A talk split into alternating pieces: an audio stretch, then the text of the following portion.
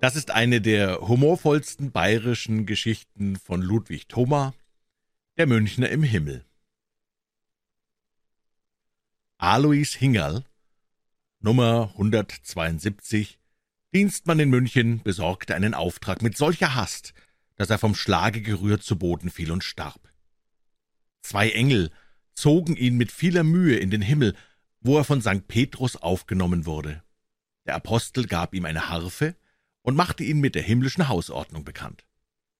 Von acht Uhr früh bis zwölf Uhr mittags frohlocken und von zwölf Uhr mittags bis acht Uhr abends Hosiana singen. »Ja, wann kriegen wir da was trinken?« fragte Alois. »Sie werden Ihr Manna schon bekommen«, sagte Petrus. »Auweh«, dachte der neue Engel Aloysius, »das wird Schifffahrt.« In diesem Momente sah er einen roten Radler, und der alte Zorn erwachte in ihm. »Du Lausbur, du Mistiger«, schrie er. »Kämmt's öh darauf, ha?« Und er versetzte ihm einige Hiebe mit dem ärarischen Himmelsinstrument. Dann setzte er sich aber, wie es ihm befohlen war, auf eine Wolke und begann zu frohlocken.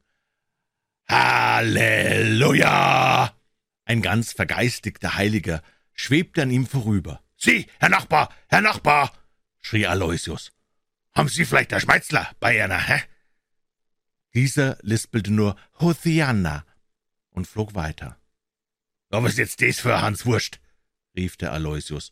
»Nachher haben's halt Korschneizler, sie Engel, sie Borniger, sie Ausgeschammter.« Dann fing er wieder sehr zornig zu singen an. »Halleluja! Himmel, Herrgott, Erdapfel, Sakrament, Halleluja!« Er schrie so, dass der liebe Gott von seinem Mittagsschlafe erwachte und ganz erstaunt fragte, »Was haben wir denn da für einen Lümmel heroben?« Sogleich ließ er Petrus kommen und stellte ihn zur Rede. »Horchen Sie doch«, sagte er. Sie hörten wieder den Aloysius singen. Himmel, Herrgott, Sakrament, Ulja!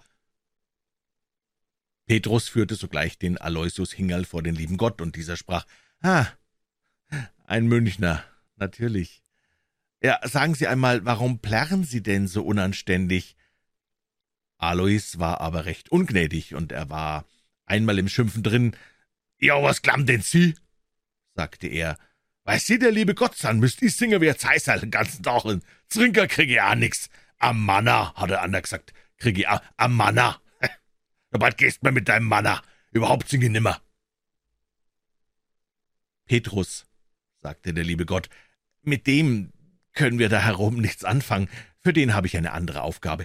Er muss meine göttlichen Ratschlüsse der bayerischen Regierung überbringen. Da kommt er jede Woche ein paar Mal nach München.« Des war Aloysius sehr froh, und er bekam auch gleich einen Ratschluss, für den Ministerpräsident Söder zu besorgen, und flog ab. Allein nach seiner alten Gewohnheit ging er mit dem Brief zuerst ins Hofbräuhaus, wo er noch sitzt. Herr Söder wartet heute noch vergeblich auf die göttliche Eingebung.